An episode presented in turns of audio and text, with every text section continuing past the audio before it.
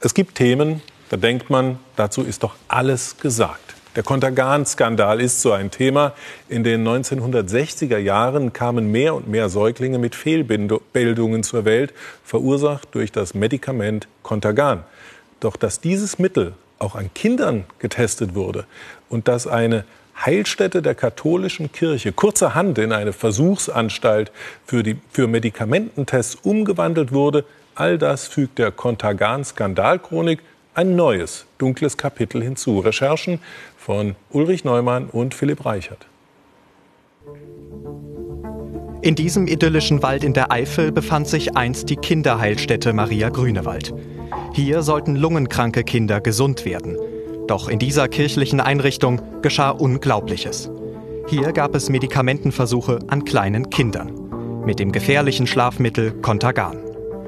Wir stoßen auf eine bislang unbekannte Studie von 1960, die genau das belegt.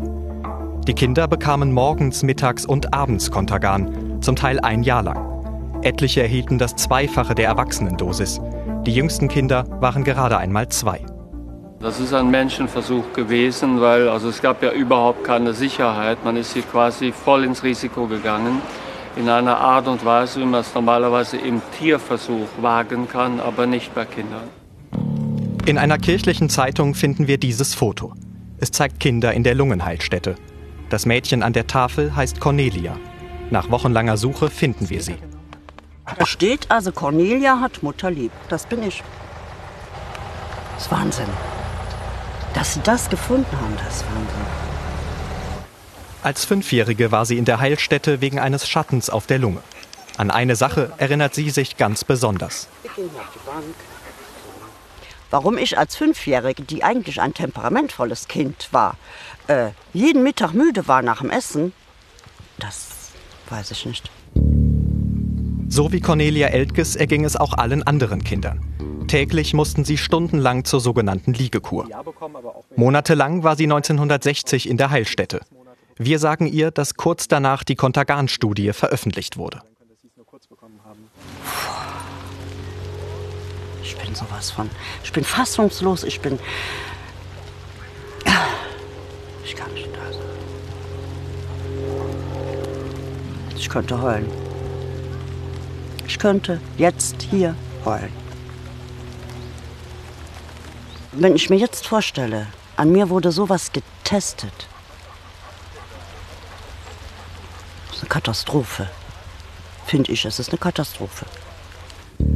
Contagan, das gefährliche Schlafmittel, mehrmals täglich an kleinen Kindern, völlig überdosiert über einen langen Zeitraum getestet.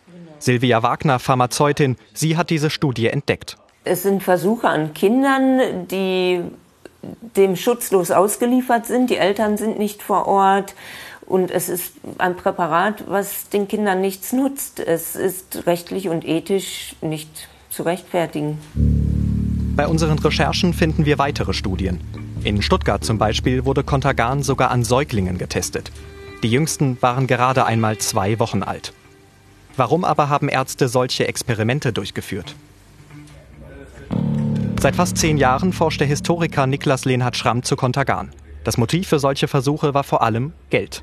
Grundsätzlich muss man sagen, dass Ärzte häufig dafür bezahlt worden sind. Man kann das jetzt nicht für jeden einzelnen Fall nachweisen, aber es gehörte doch schon zu den Geflogenheiten, dass Ärzte finanziert wurden für solche Studien. Also eine solche Vorgehensweise würde heute nicht nur zum Verlust der Approbation führen, berechtigterweise, sondern es könnte sogar eine Haftstrafe zur Konsequenz haben, war das ja ganz klar strafrechtlich hier eine Form der Körperverletzung. Hersteller von Contagan war die Firma Grünenthal.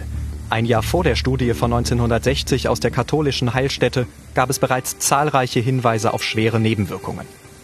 In einer Stellungnahme räumt Grünenthal heute ein, solche Studien seien nicht mehr nachzuvollziehen und entsprechen nicht den aktuellen strengen ethischen Grundsätzen der Arzneimittelforschung und Entwicklung. Hier in dieser Heilstätte passierten die Experimente damals unter dem Dach der Kirche. Verantwortlich für das Haus die Caritas. Diese katholische Einrichtung.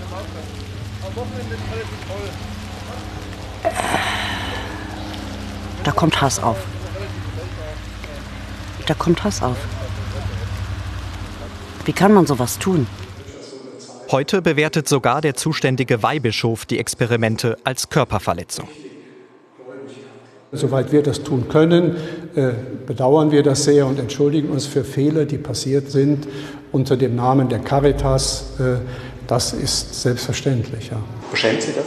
Ja, natürlich. Das ist, das ist einfach immer beschämend, wenn, wenn, äh, wenn Menschen und Kinder, die sich, äh, nicht, die sich nicht wehren können, zu Objekten von, von Experimenten oder von irgendwelchen Dingen werden. Das ist schlimm. Diese Medikamententests liegen gut 60 Jahre zurück. Die, die heute Verantwortung tragen, wie zum Beispiel der Weihbischof von Trier, haben sich entschuldigt und das ist gut so. Aber die, die damals missbraucht wurden zu Testzwecken, dürfen mehr erwarten, nämlich eine konsequente Aufklärung und eine transparente Aufbereitung.